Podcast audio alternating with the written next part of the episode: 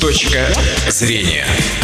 Добрый день, в студии Елена Журавлева. Вы слушаете программу «Точка зрения». В Ижевске состоится ежегодный зимний велопарад. Мероприятие проводится уже не первый год и вызывает активный интерес у горожан. Об этом будем говорить сегодня с нашим гостем, организатором зимнего велопарада в Ижевске Дмитрием Кутеевым.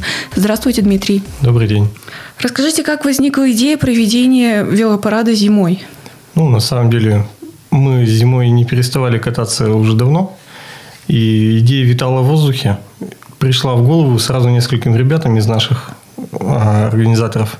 И мы решили сделать зимний велоаппарат. Буквально через пару недель после проведения зимнего велопарада в Москве мы провели его у нас. То есть это изначально московская идея? Нет, она спонтанная. Мы потом, угу. когда мы приняли решение об организации, потом мы увидели, что и в Москве то же самое появилось. Угу.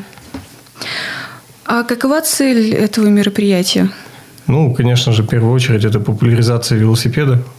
Велосипед – это не роскошь, не средство передвижения. Угу. Это, скажем так, уже некий образ жизни. Некоторые не желают расставаться с велосипедами зимой. Им удобно, им весело, им практично.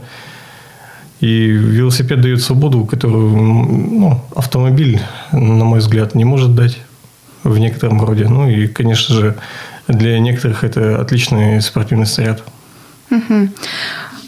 Это мероприятие, ну, зимний велопарад становится все популярнее. С чего вы начали и какое количество людей сейчас уже ждете на велопарад? Мы были удивлены, что на первый зимний велопарад приехало 150 человек. Угу. Мы думали, приедет человек 50, не больше. Поскольку мероприятия такого формата никогда не проводили, люди не знают, что там будет. И, скажем так, интерес был для нас удивлением. Ну, в этот раз мы ожидаем человек 400. Настраиваемся ну, примерно на, на это количество участников. Угу. А расскажите об участниках. Кто это? Вот какой возраст? Мужчины, женщины, молодые люди или, может быть, разный возраст? Ездят на самом деле совершенно разные люди. Но больше всего, конечно, это молодые люди и девушки от 20 до 35 лет. Ну, активные, активные люди самые. Ну, и дедушки ездят за 70 лет, и дети 12-14, то есть все возрасты. А самый младший участник у вас какой был? У нас был 12-летний участник. Угу. А старший? Старший дедушке было 78. Угу. А есть постоянные участники, которые вот уже три, я не, я не беру организаторов, именно три раза уже участвуют и дальше планируют да, продолжать Да, есть такие. Людям нравится кататься зимой, и они с удовольствием участвуют в велопарадах. Кто-то участвует, э, поскольку у него время позволяет. Но постоянно участники есть, и их количество растет, это радует. Угу. А что людьми движет? Зачем они участвуют? Рассказывают вам? Ну, в первую очередь, они хотят встретиться со, со своими единомышленниками и прокатиться, скажем так, со своими единомышленниками.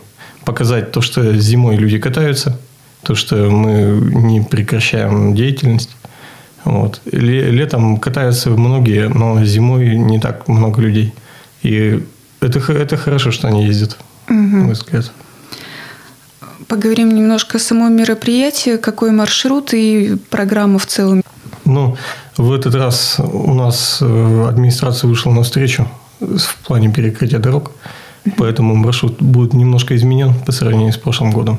Мы поедем от э, Вечного огня, не совсем от Вечного огня, а от площадки Госсовета, uh-huh. где собираемся 1 мая, по Коммунаров, потом выезжаем на правую полосу движения улицы Кирова, движемся до парка Кирова, и, огибая завод «Купол» по улице Береговой, выедем на стелу «Карающий меч». Там у нас будут соревнования драгрейсинг любительские. Опять-таки опыт показал, что люди хотят спортивных мероприятий, каких-нибудь фановых. Ну, мы в этот раз решили их организовать для них. Угу. Вот. А потом у нас будет, э, скажем так, дружеская посиделка в лесу, чаепитие. Это уже мы от Стеллы поедем в глубь парки Кирова. Угу. Вы говорите, у людей есть запрос. Они вообще предлагают участники что-то? Нет, они не предлагают. Это и по ним ясно видно. Они хотят. Mm. Они спрашивают, будет ли что-то еще, кроме того, что мы просто прокатимся на велосипедах. Длина этого маршрута, она как-то изменилась или та же самая? Длина маршрута та же самая, 4,5 километра. Mm-hmm. Плюс от конечной точки А до места, где мы планируем попить чай, ну, около еще километра. Маршрут несложный. Каждый его осилит, лишь бы был подготовлен к нему. Даже начинающий? Да, конечно. Угу. А сколько примерно занимает маршрут? Ну, маршрут, мы думаем, займет от получаса до 40 минут. Будем смотреть по последним участникам. Конечно же, мы всех подождем. Вперед никто бежать не будет. Угу. Немножко подробнее про перекрытие дорог. Какие дороги будут перекрыты, на какое время? Перекрыты дороги будут примерно с часу до половины второго. Это будет Коммунаров, это будет э, улица Кирова, правая сторона, то есть по левой будет сохраняться движение, я так думаю. И улица Песочная и Береговая. Песочная от э, парка Кирова и до пляжа примерно. Вот. И Береговая от кафе Робинзон до улицы Песочной.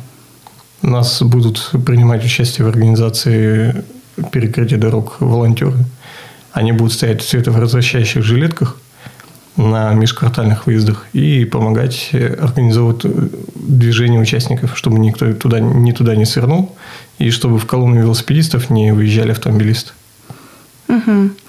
Движение будут открывать сразу, как проедет колонна, да? Да, конечно, у нас будет замыкающий участник и автомобиль технической поддержки, и после них гаишники будут открывать движение. Угу. Перейдем к самому велосипедному катанию. Чем отличается катание на велосипеде летом от катания зимой? Нужно как-то специально к этому готовиться, велосипед готовить к этому, например, зимнюю резину на него надевать. Ну, зимний от летнего отличается тем, что мы катаемся в условиях низкой температуры, и по, зачастую это лед и снег, не асфальт. Поэтому, ну да, резина. То есть, э, если эта резина не шипованная, выбирается резина с высоким протектором. Если резина шипованная, то тут все понятно. Есть специализированная зимняя резина, которая выпускается, продается в свободной продаже. Она, конечно, дорого стоит, но для тех, кто катается каждую зиму, покупка такой покрышки один раз в пять лет себя оправдывает. Вот. Ну, что касается подготовки самого велосипеда, некоторые любители заменяют смазку на зимнюю, которая не густеет на морозе. Ну и готов, готовятся сами в плане того, что одевают соответствующую одежду. Тут не обязательно быть одетым, как представляют некоторые, то есть очень теплая куртка, очень теплая шапка. Когда ты движешься на велосипеде, тебе жарко. Я никогда зимой не мерзну. Даже бывает минус 20 выезжаю в достаточно тонкой, на первый взгляд, одежде и не мерзну. Просто потому, что двигаюсь. Угу. Вообще есть какие-то сюрпризы в зимнем катании? Ну, для тех, кто никогда не катался зимой, что, чему они могут удивиться, выехав на велосипеде зимой? Потому что лед скользкий. А снег не такой скользкий, как думается. Потому что вот по льду, например, проще ехать, чем идти. Ну, вот для меня это на самом деле было открытием. Вот. Ну и, конечно, открытием было. Я когда в первую зиму решил прокатиться для меня было удивительно, что ехать на самом деле зимой на велосипеде не так и сложно. Угу. А в целом управление велосипедом как-то отличается от летнего? Да, отличается, поскольку тебя постоянно заносит на поворотах. Ты учишься тормозить перед поворотом, в поворот заходить плавно и не пользоваться передним тормозом. Падаешь. Ну, э, научиться этому легко. Да, да, это довольно просто. Велосипед как средство передвижения становится все более популярным у нас в городе. Как вы думаете, почему? Люди смотрят на других и начинают кататься сами. Плюс велосипедные дорожки развиваются, власти идут навстречу нам в этом, в, в этом вопросе.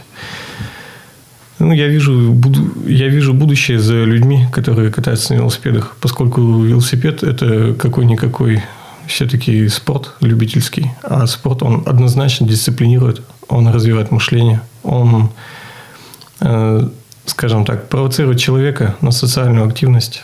Это плюсы, которые нельзя игнорировать. Угу. Лет 10, может быть, назад очень редко можно было увидеть на улицах города человека на велосипеде. Вот с чего все началось?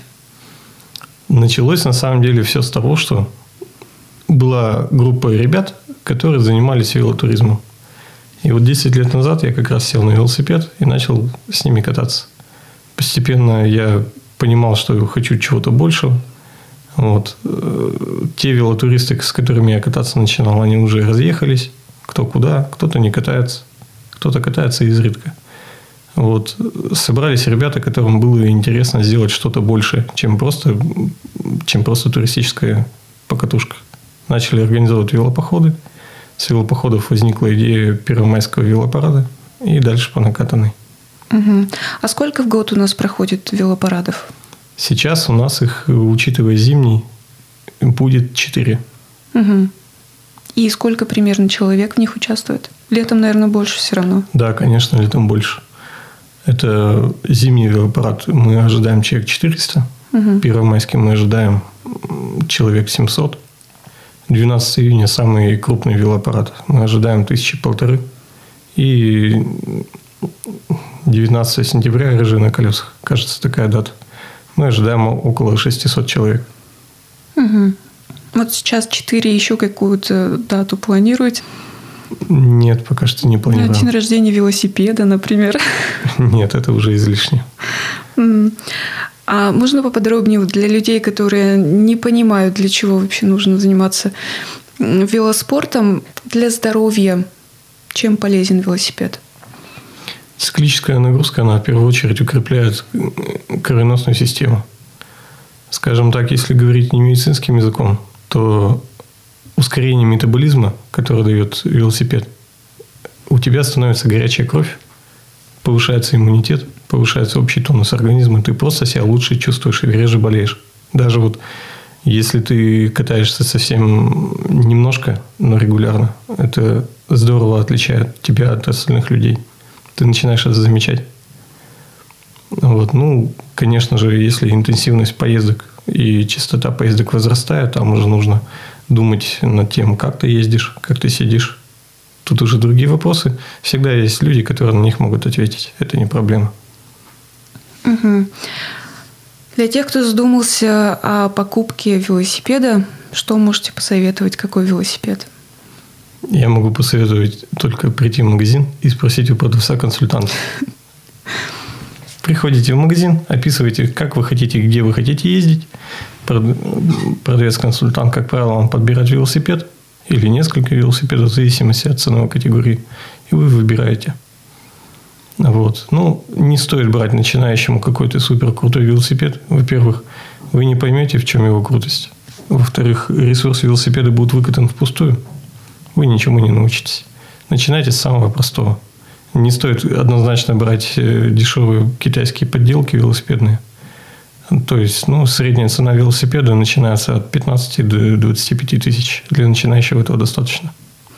А дополнительная экипировка, она вообще важна? Дополнительная экипировка важна, конечно же, но я рекомендую покупать ее тогда, когда придет осознание того, что она вам необходима. Угу. То есть есть э, шанс того, что вы купите ее и не будете использовать.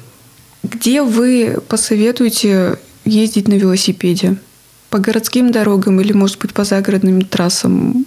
Ну, тут, конечно же, все зависит от самого человека, от его физиологии и от наличия свободного времени. Если свободного времени немного, то прогулки, скажем так, на окраинах города по каким-то там тротуарам неспешно или по скверам, этого достаточно. Тот же парк Кирова, прямое тому, скажем так, доказательство, там достаточно много людей катаются по вечерам летом.